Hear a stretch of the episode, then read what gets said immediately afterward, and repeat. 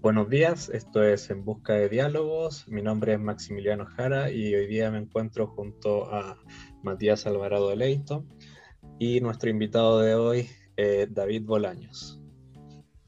El día de hoy, como ya dijo Max, eh, nos visita David. David es licenciado en Educación por la Escuela Normal número 5 del Estado de México, con especialidad en Biología.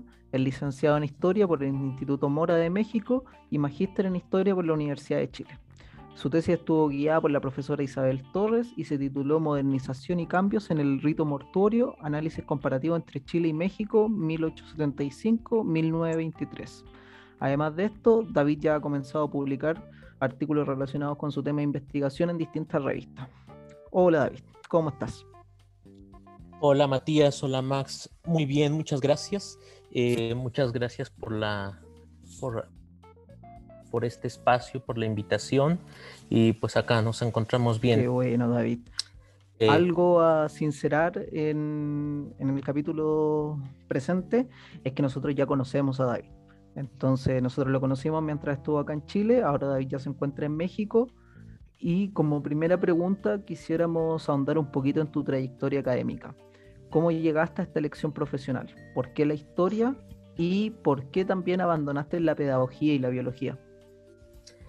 Sí, bueno, eh, en general desde que yo era niño eh, gustaba eh, de leer sobre, o que me leyeran originalmente sobre historia, sobre Egipto, sobre China antigua, sobre em, Grecia, pero también había un poco de lectura sobre paleontología. Entonces de ahí se deriva un poco lo de biología, aunque finalmente no terminó siendo a lo que me estoy dedicando actualmente.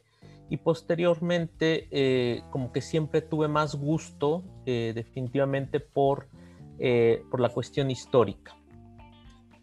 cabe señalar que acá en la zona donde vivo, que es una zona de muchas tradiciones, de mucha cultura viva, también eso influyó, digamos, a, más específico a los temas que he seguido, como que son que, son rituales, que son em, cuestiones relacionadas con religiosidad y ritos fúnebres.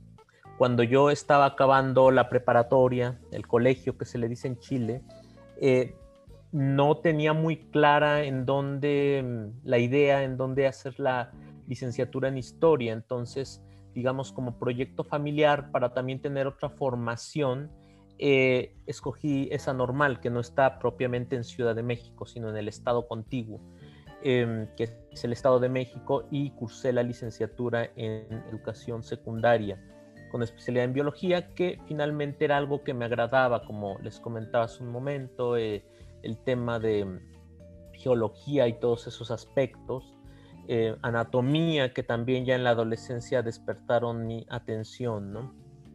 Em, no obstante, aunque eh, después de, culminar la, licenciatura en educación, trabajé un tiempo en el área, eh, siempre había tenido la inquietud de, eh, de, cursar algo relacionado con humanidades o con ciencias sociales. Em, estuve pensando entre antropología, sociología e historia. Y finalmente la que siempre me gustó más fue la historia. Por lo tanto, empecé a ver eh, las, opciones, pensé en la UNAM, en la UAM, la Universidad Autónoma Metropolitana, la ENA incluso, pero em, finalmente la institución que me convenció más, dada su malla curricular, fue el Instituto Mora, que tiene el plus de las em, de la divulgación de la historia, que finalmente eh, permite llevar la historia a ámbitos que a veces quedan un tanto relegados. Quiero decir que a veces la, historia se circunscribe a un campo académico muy selecto, muy cerrado, entonces hay, por lo menos en teoría, la situación de llevar la historia a público general, lo cual a mí me pareció una excelente iniciativa del, del Mora. Posteriormente, cuando concluí la, licenciatura, eh, pues sí, regresé a, a, impartir clases, ya no, ya no en un colegio, pero digamos de manera em, de reforzamiento, de manera particular. Eh, y es lo que he venido haciendo estos últimos años en, cuestión profesional. Y, acá, según tú nos narras, después del Mora, eh, viniste a Chile, pero esto es algo poco frecuente, según entiendo, en la Academia Mexicana que vengan a estudiar a Chile. Normalmente son chilenos que van a estudiar al Colmex, al UNAM. Entonces tú has hecho el camino inverso. Eh, y eso me lleva a preguntarte qué te llevó a querer estudiar en Chile, que si bien sabemos la calidad de la universidad chilena es algo, creo, excepcional, ¿no? Eh, en general. Eh, ¿Cómo lo lograste también? ¿Cómo lograste estudiar en Chile? Sí, Max. Bueno, fue un camino un poco quizá accidentado porque originalmente, aunque había leído eh, textos interesantes sobre Chile, eh, no tenía como tal una intención académica cuando estaba cursando eh, el, pregrado en México. Pero yo tuve la experiencia de viajar a, Chile en el año 2013 por primera vez. Lo conocí y digamos, fue, em, para mí fue un gran descubrimiento eh, en el aspecto, digamos, cultural, pero también personal, eh, Chile. Y em, ahí comencé a leer mucho sobre, sobre el país, pero en especial sobre Santiago y en específico sobre temáticas relacionadas a mis temas de investigación, que en este caso eh, son rituales fúnebres a la luz de los em, movimientos de secularización y separación iglesia-estado. Entonces eh, empecé a leer, por ejemplo, este texto ya clásico de, del investigador León León, eh, algunas obras de Sol Serrano, entonces ahí me empecé a interesar y, ya eh, a finales de, o más bien cuando ya estaba, ya había terminado la, la, licenciatura en historia y vino la oportunidad de hacer un, o el momento de que yo consideraba oportuno hacer un posgrado, vi algunas opciones, entre ellas universidades chilenas, que para esto yo hablando con profesores del Instituto Mora, como el profesor, la profesora eh, Enriqueta Quiroz o el, profesor eh, Sebastián Rivera, eh, me empezaron a dar ciertas referencias de las universidades chilenas, de, la calidad de sus, de, de sus programas, entonces lo, intenté. Eh, quise intentar, quise hacer em, ese cambio que, acertadamente dices, porque sí, yo he visto más que hay estudiantes chilenos que vienen a México y yo hice, digamos, el camino a la inversa y em, que para mí se, me, ha hecho una gran experiencia, eh, ya que permitió enriquecer mi formación eh, académica bastante. Eh, me dio mucho... Em, Respecto a eso mismo que menciona David, eh, como la diferencia entre estas instituciones mexicanas y las instituciones chilenas, tú en tu experiencia personal y también tu experiencia académica, ¿qué fortalezas y deficiencias hay, identificaste o, o puedes identificar respecto al estudio de la historia tanto en el Instituto Mora, en tu caso en México, como en la Universidad de Chile, acá en el país. Sí. Em, como una fortaleza en el, en, el, eh, en Chile, yo em, colocaría en primer lugar la cuestión teórica si bien el Instituto Mora me brindó eh, em, habilidades y conocimientos teóricos en cuestión de historiografía, digamos, todo ese soporte que tenemos para, construir el relato historiográfico, realmente donde pude afilar esas, habilidades fue en, la, Universidad de Chile y en la Universidad Católica, que también tomé algún, par de cursos en esa otra universidad. Creo que ahí sería algo muy, em, muy importante a destacar. Em, quizá una debilidad en Chile sería eh, la que falta un poco eh, en la diversificación de cursos monográficos.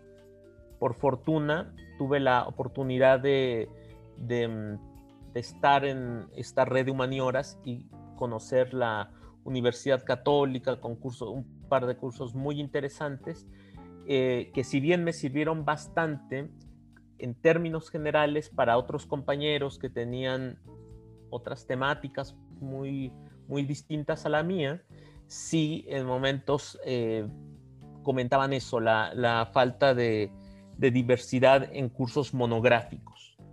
Mm, respecto a, las fortalezas en México, creo que ese es un punto muy bueno, la gran cantidad de mm, y gran diversidad que puede haber en, los cursos acá en México. Em, digamos, tal vez porque la academia es más grande, eso hace que, puedas elegir entre una variedad, entre un abanico más amplio de cursos. Fantástico. Y David, ya entrando en tus temas de investigación, eh, tú has realizado un estudio comparado entre los ritos fúnebres de, Chile y de México durante el periodo finisecular. Entonces queríamos saber qué similitudes o diferencias tuvieron estos dos países. ¿Se nota mucho el contraste? ¿Se ven continuidades? O, cuál es tu opinión ya en este caso más experta?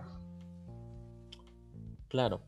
Eh, en primer lugar, em, digamos, al momento de hacer la postulación, el anteproyecto em, eh, eh, para la admisión en el magíster, em, desde una perspectiva de no mucho conocimiento todavía sobre Chile, pensaba yo que la, gran migración alemana y de otras nacionalidades en Chile iba a ser un parteaguas y una eh, diferencia tremenda respecto a México. Creía que iba finalmente a ser, eh, iba ese a ser la, em, que eso iba a ser finalmente la, eh, lo que iba a hacer una total diferencia entre ambas, entre ambas nacionalidades. Pero finalmente no. Lo que yo creo que yo pienso que hay más similitudes que diferencias. Se tiene que tomar en cuenta un punto en mi, en mi investigación, que realmente no me enfoqué en hacer una investigación sobre todo Chile, sino es ciertos sectores socioeconómicos, clases medias y altas en Santiago, urbanas y en Ciudad de México. La comparación va respecto a ese tenor. De hecho, dentro de la metodología de la historia comparada, podemos ver que hay, em, que tomar en cuenta que, que tenemos que fijar un universo de investigación que sea comparable entonces, en este caso, sí hay eh, ciertos cambios, pero no son tan eh, abismales como yo los imaginé al momento de, plantear originalmente el tema. Em, de entrada, se puede decir que de em, manera, digamos, cultural, eh, el contexto y la sociedad chilena es mucho más sobrio, va a tender a la sobriedad, la practicidad, lo pragmático, em, aunque obviamente rescatando el buen gusto, sobre todo a fines del siglo XIX y principios del XX, que son sociedades eh, aburguesadas, que están em, buscando emular a Europa, tanto eh, Chile como, bueno, tanto la, sociedad santiaguina como la de Ciudad de México. Eh, pero en general se, se nota en Chile una situación más tirada a, a, una cuestión de calidad, pero rescatando cierta sobriedad. Y en, e, y en esa sobriedad destaca el buen gusto. Y en México eh, se van más por el boato, por el adorno, por lo, por lo más, em, digamos, lo más vistoso. David, respecto a esto mismo, el periodo en que tú trabajas, o sea, entendiendo el periodo finisecular, esta bisagra entre el 19 y el 20, como a grandes rasgos es conocido como un periodo donde la influencia de la Iglesia Católica va decayendo, eh, particularmente acá en Chile, como también en buena parte del mundo. ¿Tú crees que esta pérdida de influencia tiene alguna relación con, con, estas características que tú ves en cada una de estas sociedades? ¿O responde más bien a una cuestión antropológica propia de la sociedad chilena y de la sociedad mexicana? Y asimismo, aprovecho también de preguntarte si tú ves que, que este, esta decadencia de la influencia de la Iglesia Católica, por lo menos en el caso chileno, en el periodo finisecular, eh, generó algún cambio respecto a la concepción que había sobre la muerte? Claro.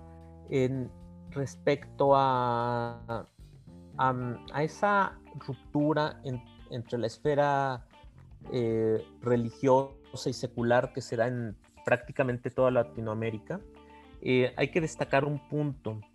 En general, la sociedad, ambas sociedades, la santiaguina y la mexicana, se van a estar secularizando, no obstante, no se están desacralizando. Esto quiere decir que en, en general, si bien la esfera religiosa está perdiendo poder en ambos contextos, está perdiendo ese poder en el área, digamos, de lo público pero la fe sigue muy, eh, muy presente.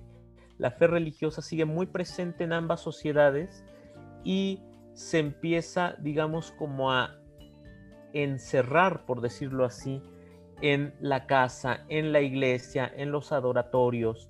Digamos, de una, ya no es eh, esa situación tan em, indefinida que lo civil y lo religioso están mezclados. Se empieza a separar, pero en el imaginario colectivo, en la fe de la gente, ambas sociedades siguen siendo muy religiosas.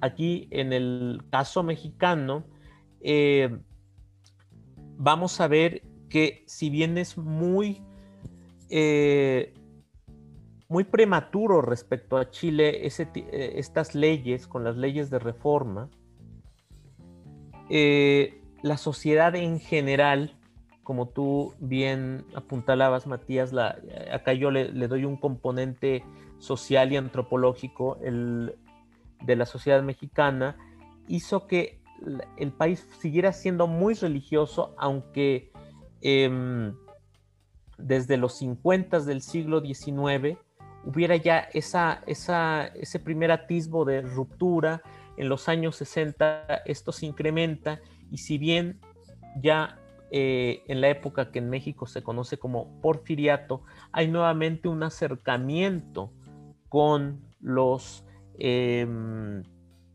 con la iglesia como, como una pacificación, como una como, como que nuevamente vuelve a haber una relación más cercana entre el, entre el gobierno y la iglesia. Eh, finalmente eh, la, sociedad sigue siendo muy religiosa.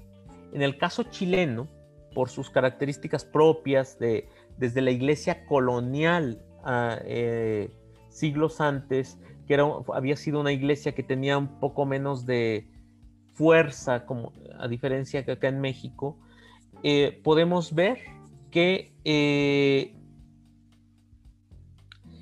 que hay una cierta evolución más marcada, menos religiosidad en, los grupos sociales. No obstante, eh, es hasta 1925 la separación definitiva entre Estado e Iglesia, digamos, ese corte que pasa en, en, México en el siglo XIX, nosotros lo vemos en Chile hasta muchos años después.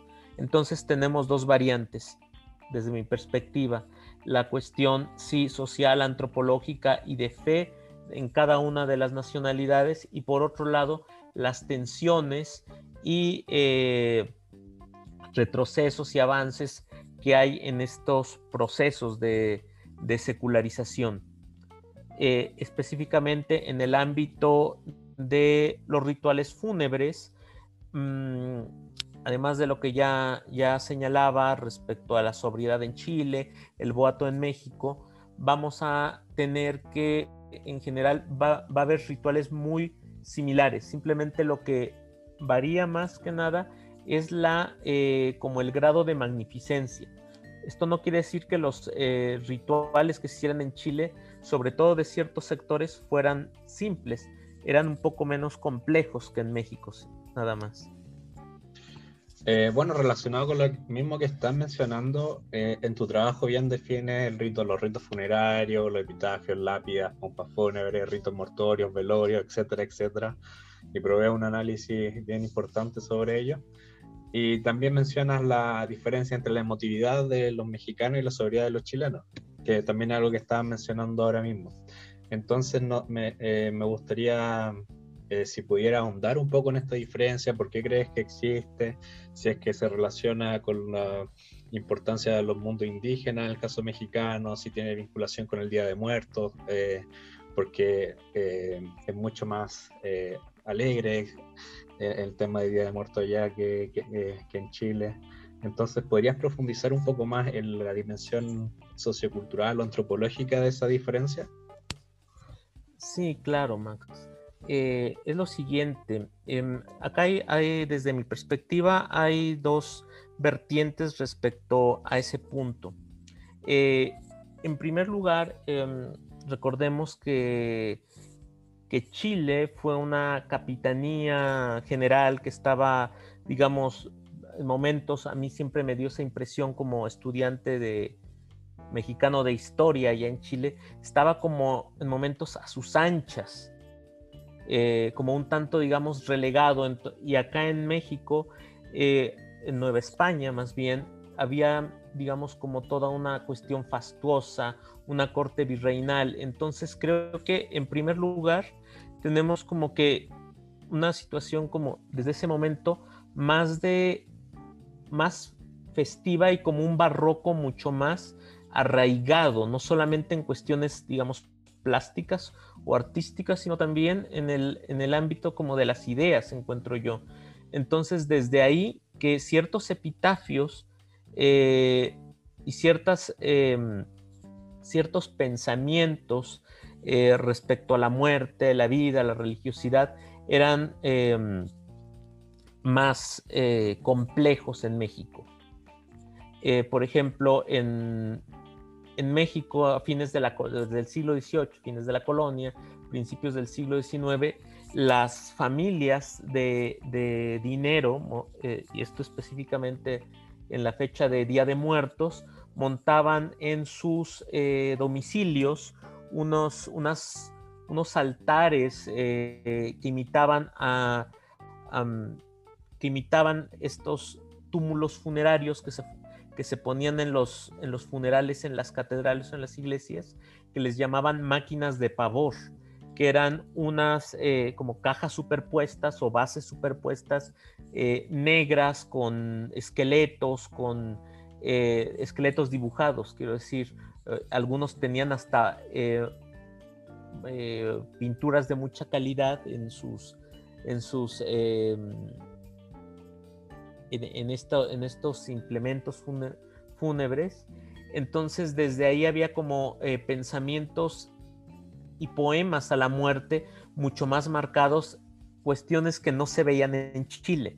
Estos túmulos solamente se, instalaban prácticamente allá para la mm, para los el día de ánimas o día de actualmente día de los difuntos día de los muertos eh, pero en las iglesias. Entonces eso acá llegaba a, a las casas al ámbito doméstico entonces desde ahí podemos ver una nueva, eh, una, más bien una diferente, un diferente enfoque en la mm, cotidianidad y en la relación de, grupos no indígenas con la muerte. Obviamente que los indígenas le aportan eh, su idiosincrasia más eh, colorida, aunque esto de la muerte festiva, del Día de Muertos, los nuevos enfoques historiográficos revelan que es un constructo más reciente. Oye, David, me llama la atención que tú en uno de los últimos artículos que publicaste sobre el comercio fúnebre en México, que creo que también, o sea, no, no creo, también apunta al periodo fine secular, eh, ahí tú hablas un poco de, esta construcción y de todo lo que hay detrás culturalmente y, culturalmente sobre el velorio y sobre la muerte en México. ¿Tú a nivel de publicidad fue algo que estudiaste acá en Chile? O sea, a nivel de publicidad, ¿viste alguna diferencia también entre cómo se comercializaba con la muerte, cómo la muerte era una empresa acá en Chile y cómo lo era en México? Sí, sí, vaya que hay diferencias, Mati.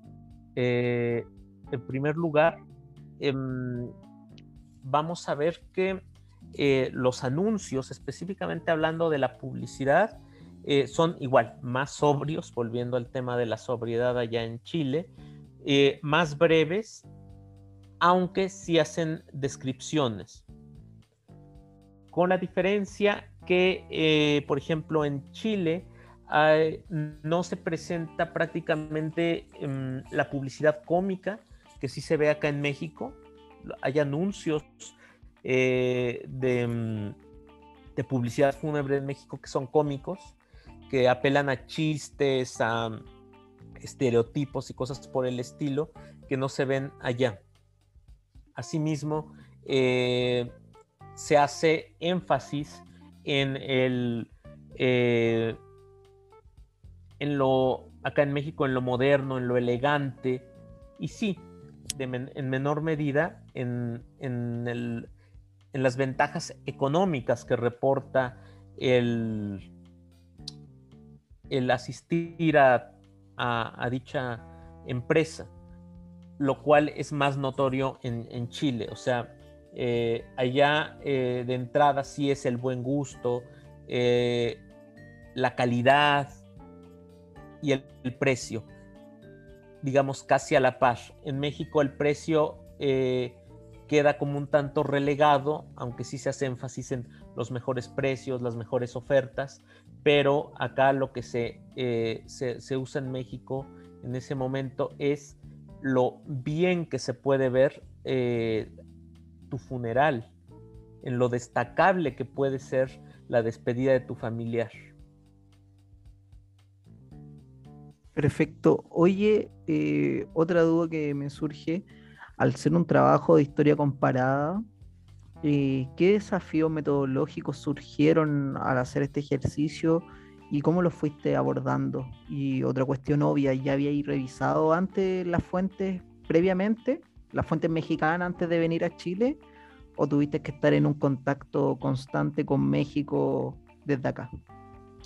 Sí, em, yo ya en la tesis de licenciatura había analizado la, Em, lo referente a los em, a la publicidad y a las fuentes mexicanas. Entonces, ya cuando quise hacer esa historia comparada, partí desde el supuesto que yo ya tenía un, eh, un, eh, bagaje, digamos, eh, académico y también de fuentes em, mexicanas. Entonces ahora lo que faltaba al ir a Chile era recopilar las, eh, las fuentes chilenas.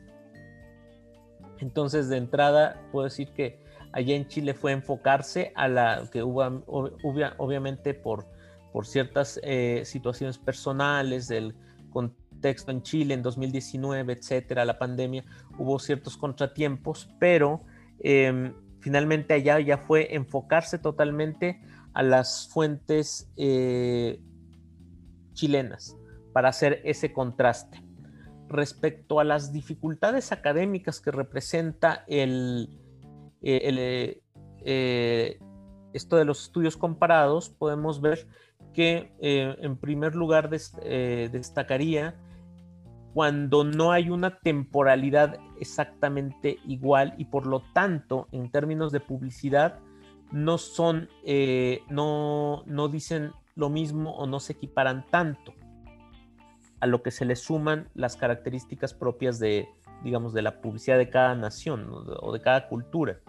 Entonces, em, creo que una de, de, las dificultades que se enfrenta una persona que quiere hacer, un investigador que quiere hacer eh, historia comparada, es que a veces eh, crees que vas a encontrar un, un, bagaje de fuentes que se va a equiparar a lo que tienes en tu primer país o en tu primer contexto. Y en momentos no. Entonces tienes que adaptarlos un poco y hacer que esas fuentes hablen eh, de acuerdo a lo que quieres comparar. Y sí puede ser un poco, em, un poco complicado. Por ejemplo, había ciertos discursos donde se hablaba de, exceso de lujo en, estos negocios fúnebres en Santiago, pero era, em, era una cuestión de Congreso. Entonces, si bien no eran ambas fuentes publicitarias para, un caso específico que se quería analizar, pero tú podías hacer que, eh, que hablaran respecto a, al boato versus la sobriedad que en este caso venía como una idea desde el gobierno. Entonces ahí es un desafío metodológico porque pues para otro año, para otro caso sí tenías las dos publicidades, la mexicana y la chilena, pero en, el otro caso era una discusión del Congreso. Entonces ese es uno de los puntos que a veces eh, pueden venir eh, en este contexto de la historia comparada o bien que haya una falta de, fuentes o, simplemente lo que pasó esto de eh, cuestiones ya como coyunturales, no sé, el estallido social, la pandemia, y eso hace que, se, que, se, que pueda haber como retrasos o modificaciones en, el proyecto original. Mm, David, eh, bueno, tú en tu investigación narras los ritos funerarios y dentro de ellos también mencionan los valores que, que rondaban a la muerte, se podría decir. Pasa desde la sobriedad hasta ya valores más capitalistas eh, con la modernización de la muerte.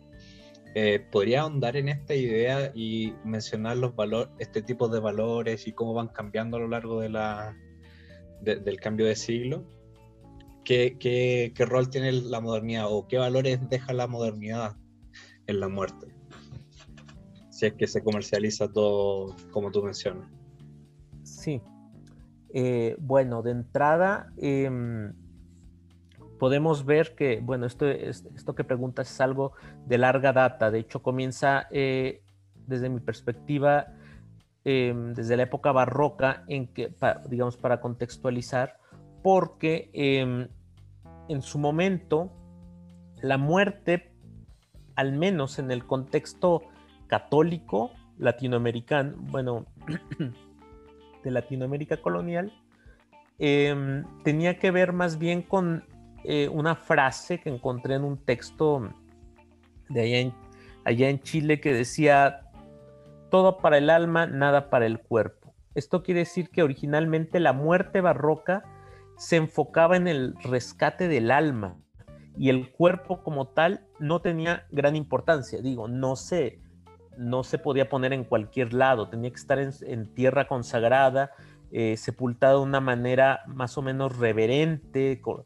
respeto, con, con, decoro, pero finalmente no había toda esta, em, todo este contexto de cuestión de negocio, o sea, obviamente sí había... Eh, una serie de, implicaciones comerciales, desde la colonia, telas, brocados, este, preparación de cuerpos, pero no estaba muy en función de, la, eh, de una comercialización. Incluso el primer, eh, la primera parte del siglo XIX, tanto en Santiago como en, como en Ciudad de México, y me atrevo a decir en la mayor parte de las ciudades eh, latinoamericanas siguió esa idea, lo importante era rescatar el alma. Es con la, de manera indirecta que con las ideas de la ilustración, el humanismo, darle al ser, al ser eh, individual, valía, no solamente como parte de la gres de la iglesia, que es como un, uno dentro de toda la eh, iglesia militante. Ahora no, es el ser humano en sí tiene importancia por, por sí mismo, ya su cuerpo, sus, eh, ya, ya adquiere un valor que se debe honrar con un aspecto físico. En este caso eh, empiezan los monumentos en las iglesias, eh, digamos como de corte neoclásico, y ahí empieza, digamos, la cuestión de, de, que se empieza a juntar esto de mercado-muerte, ya de una manera mucho más clara y definida. Posteriormente, cuando ya no se entierren las iglesias en el, en el, en el piso de las iglesias y comienza ya la cuestión de los cementerios, pues ya se necesita un, el ataúd, un cajón para transportar el, cuerpo y al mismo tiempo para resguardarlo. Entonces ya, perdón, junto con la, las ideas eh, emanadas de la revolución industrial, de la producción eh, ya digamos de otro tipo de materiales, de telas, de, objetos más en serie, por llamarlo de alguna manera, o más, eh, más industriales, es que se, empieza a, unir esto de lujo, muerte, negocio y ritual. Eh, y obviamente a, fines del siglo XIX, principios del XX, en, estos, en estos contextos sociales capitalinos latinoamericanos es cuando tiene un boom tremendo, donde a pesar de lo que decíamos de eh, de, una mayor moderación en Chile, pero ya es una eh, penetración total del capitalismo, de los negocios en, la muerte y en sus rituales. Oye David, respecto a esto mismo y entendiendo que tu objeto de estudio o la personalidad en la cual tú te fijaste fue la clase alta chilena, esta que tú mencionas como la élite piadosa, ellos acostumbraban a ser enterrados en la iglesia del centro de Santiago y esta cuestión obviamente guarda mucha relación con la cartografía del poder y la importancia de la centralidad, de estar ubicado en el centro del poder. Pero esto en el caso chileno fue cambiando. O sea, hasta el día de hoy la élite cada vez más trata de rehuir del centro y eh, ocupa y vive en los límites de la ciudad y se entierra también muchas veces en los límites de la ciudad. ¿Ocurre lo mismo en el caso mexicano o su desarrollo es distinto? Em, sí pasa, eh, precisamente eso es un fenómeno eh, común que, digamos, paralelamente eh, a, mi tesis, como, como una referencia, como un soporte, estuve viendo que originalmente sí, las, las élites de capitalinas en la colonia estaban en el centro y obviamente las iglesias más importantes que eran los, los, eh, estos templos de las órdenes principales en Santiago, eran los espacios de enterramiento. Por, una, por una cuestión de saturación, pero también por la, eh, la instalación de estos, em, de estos eh, cementerios, bueno, el cementerio católico muy posteriormente, pero sobre todo el cementerio general, hicieron que estos espacios se fueran recorriendo a, los exteriores. Pero además de todo tiene que ver con una cuestión higienista que surge a partir de la ilustración. Obviamente que, a Latinoamérica llega de una manera retrasada, pero tiene que ver eh, sobre todo con eh, una idea que se tenía en esa época de la miasma. Era un concepto medio científico, medio eh, supersticioso todavía, con cuestiones como míticas, que finalmente tiene un sustento de verdad, que es la contaminación de, la contaminación que emana de cuerpos en descomposición. Entonces, originalmente, eh, más que por apartarse las élites de un centro geográfico, era porque estos cementerios se estaban construyendo en lugares donde los vientos corrieran eh, de una manera más libre, para que no hubiera riesgo a epidemias, no hubiera riesgo a, contaminaciones por parte de esta cuestión de la, de la miasma. Eh, ya en, ese es un primer momento. Eh, tenemos un segundo momento respecto a este tópico en específico que ya tiene que ver más con una influencia norteamericana o anglosajona, pero yo, yo, yo diría que es más, eh, no, más norteamericana que inglesa, ya que tiene que ver con la eh, con lo que con lo relativo a la creación de los suburbios eh, y, suburbios de, de, cierto estrato socioeconómico que es estar como en espacios verdes, espacios amplios y que tengan todos los servicios, desde un hospital donde nace, donde nace su hijo hasta el espacio donde van a enterrar a su familiar, ya digamos separado de, de, los centros de la ciudad. Entonces creo que son eso, esos dos momentos respecto a, a, este, a este tipo de cementerios y, cuestiones fúnebres apartadas de la, eh, enfocadas a la, a, la élite y eh, apartadas eh, de, pues de, la zona central de la ciudad. Bueno, David, ahora siguiendo con tu trabajo, hay un, dos personajes en verdad que son muy importantes tanto en tu tesis como en un artículo que has publicado en la revista Bicentenario, que son los hermanos Galloso.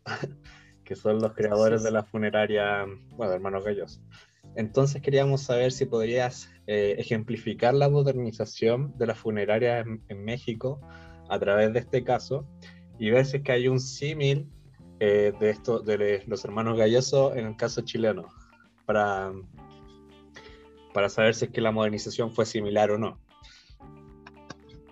Sí, bueno, en el caso de eh, don Eusebio Galloso, eh, fue, mm, hay, un punto importante y que yo creo que es la principal diferencia entre Santiago y Ciudad de México.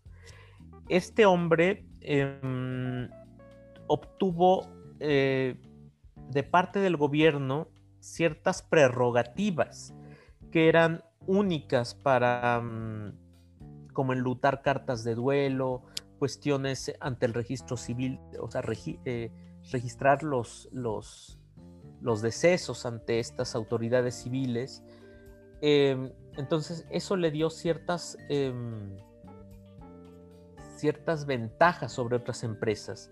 Eh, en términos generales, puedo decir que es un hombre de, origen eh, español que em, hace una empresa, bueno, según la, digamos, la leyenda fundacional de la empresa, que todavía existe, por cierto, y es utilizada por políticos, empresarios, actores y actrices de renombre acá en México. Em, la, bueno, la leyenda fundacional de esa, de esa empresa, aunque sí tiene, sí tiene una parte muy de, de verdad, es que mm, tuvo un funeral muy complicado la mamá de este hombre y él quiso, digamos, eh, como que amalgamar en, un solo negocio eh, todo lo relativo a, a, las compras que se hacen en un funeral para que no pasara, no, para que las familias en un periodo eh, emocional difícil no, no experimentaran lo que él eh, lo que él había sufrido, ¿no?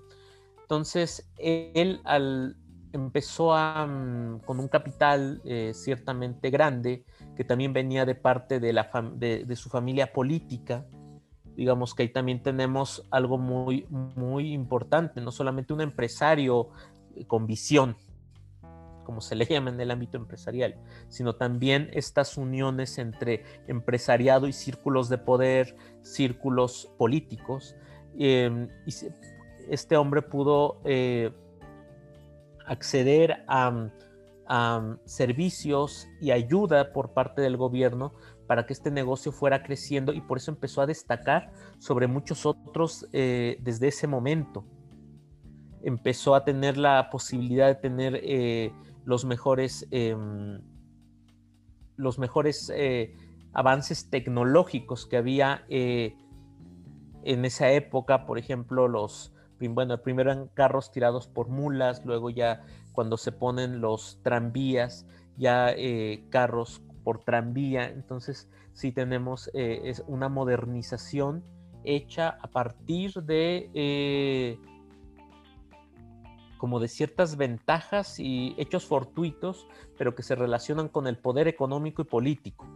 En el caso de, Chile, vemos em, varias empresas, pero que finalmente todas tenían cierta participación de, digamos, de, ah, como similar, por decirlo así. Lo que variaba es que algunas eran más caras que otras, ofrecían eh, mayores, este, bueno, eh, objetos de mayor o menor lujo y por lo tanto las familias con más poder adquisitivo se decidían por una o por otra. Pero digamos que hubo siempre, eh, desde mi perspectiva, hubo una mayor equidad en estas, en estas empresas chilenas. O sea, eran más pequeñas, pero no, tenía, pero no había una que tuviera tantas prerrogativas como acá Galloso. Lo que sí, al haber eh, mayor, eh, hasta cierto punto, de equidad, sí hubo la posibilidad de que todas accedieran igual al tranvía, a los eh, posterior, ya años después, en el siglo, a principios del siglo XX, a, los, a, las carrozas ya tiradas por motor, motor de silla de combustión interna, este, que se le llama, este, o sea, más que nada fue todo, digamos, una modernización, digamos, un poquito, por lo menos para los empresarios fúnebres eh, chilenos, digamos, como más equitativa. Eh, de, entrada que se nota que en, en, Chile estas empresas ya desaparecieron. El Hogar de Cristo y todas estas empresas que actualmente están son muchas más recientes. Y Galloso todavía existe actualmente y es muy reconocida.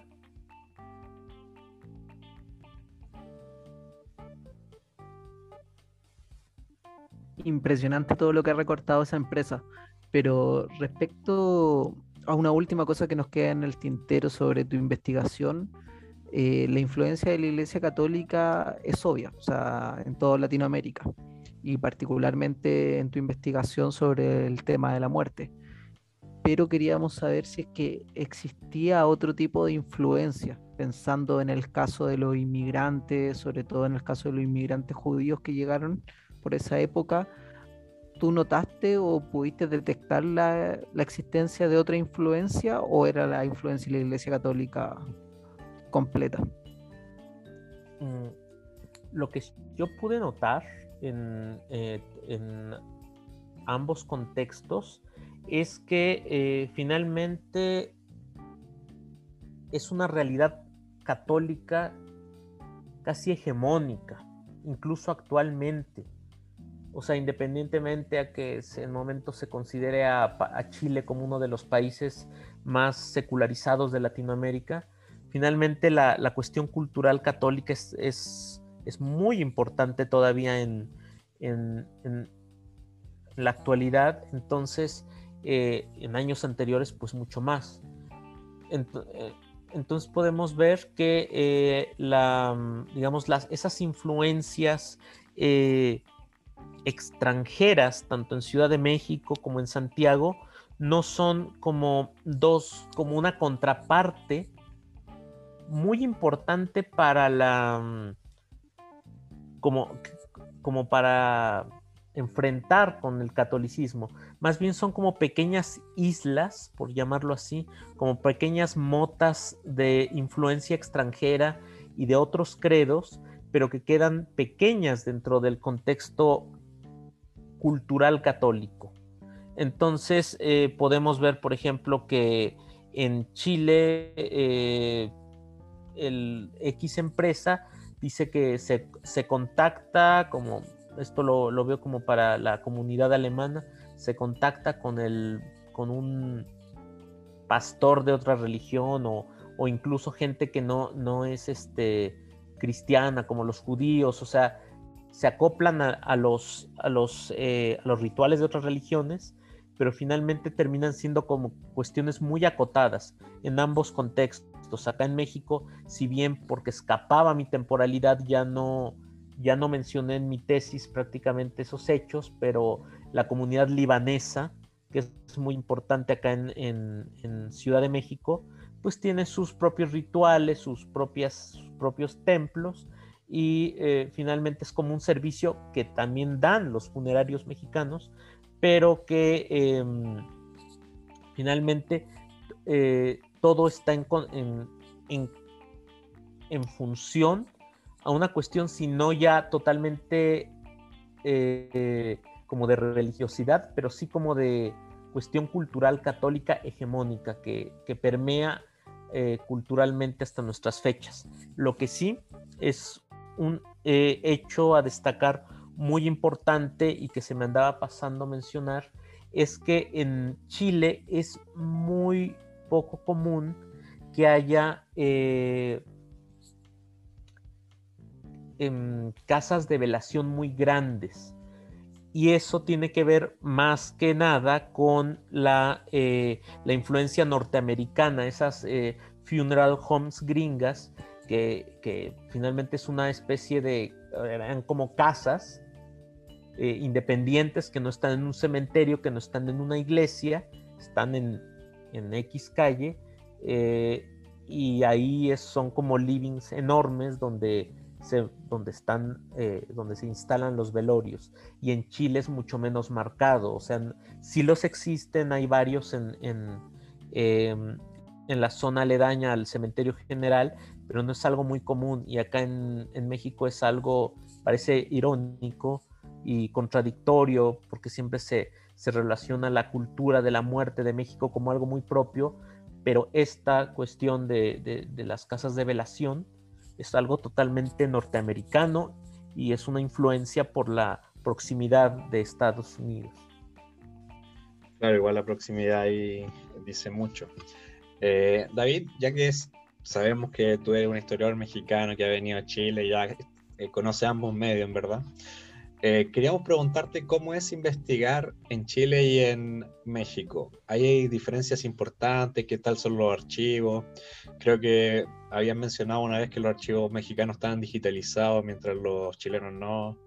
Eh, ¿Cómo realizar una investigación académica en ambos países? ¿Cómo podría ilustrar, ilustrarnos sobre eso?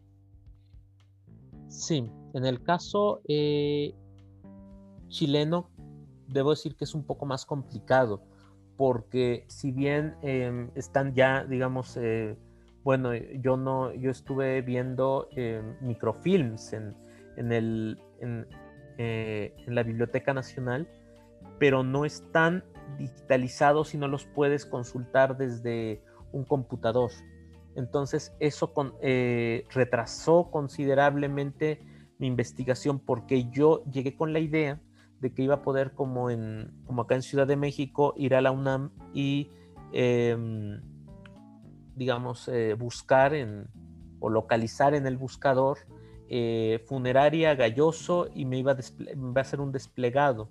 En el caso chileno era de una manera más, más manual, más artesanal entonces creo que eh, en, ese caso sí termina siendo un poco más eh, complicado y tardado en el caso de que eh, vayas de, hacer acá en México una investigación como la que yo estuve haciendo, en donde ya está todo digitalizado, porque también hay archivos acá en, en, México, en el Archivo General de la Nación, en archivos estatales, en archivos parroquiales, que pues ni siquiera están ni siquiera están en microfilm, están pues así el, los legajos, ¿no? Pero sí podría decir que dada la extensión de la, de la investigación que yo había planteado, fue de pronto, em, pues sí, una, algo como que me impactó un poco y que me retrasó y sí me preocupó porque yo llevaba como la dinámica de que iba a ser este, ir prácticamente como en un buscador de Google y, finalmente no es así, es ir, este, ir buscando día por día, semana por semana, tomar la fotografía, bajarlo a tu computador, hacer el análisis y finalmente eso sí es, este, considero que es algo que, que, sería fantástico que se implementara en, en Chile, digamos, una digitalización o hacer un poco más amigable algunos de los archivos. No obstante, Em, ya eh, algunas universidades han, eh, ya tienen ciertos archivos digitalizados y eso ayudó bastante, por ejemplo, en mi investigación en, los últimos meses ayudó bastante. Sin embargo, eh, todavía yo creo que es un, desafío para, para, la archivística y para la historiografía chilena. David, ahora antes de cerrar el programa, queríamos hacerte una pregunta que ya se ha vuelto un clásico del podcast. Em, ¿Cómo te gustaría ser estudiado el día de mañana? ¿Cómo ves que te estudien a ti como autor ya tu obra el día de mañana? Pues eh, considero que sería rescatar eh, la historia de, temas eh, relacionados con la muerte desde una metodología que no es muy común, porque normalmente la cuando se estudia la muerte, rituales funerarios, se va por partidas parroquiales, registros de cementerios, esquelas, todas estas cuestiones que yo también utilicé, pero que no eran, eh, de momento no eran como el foco de, mis fuentes.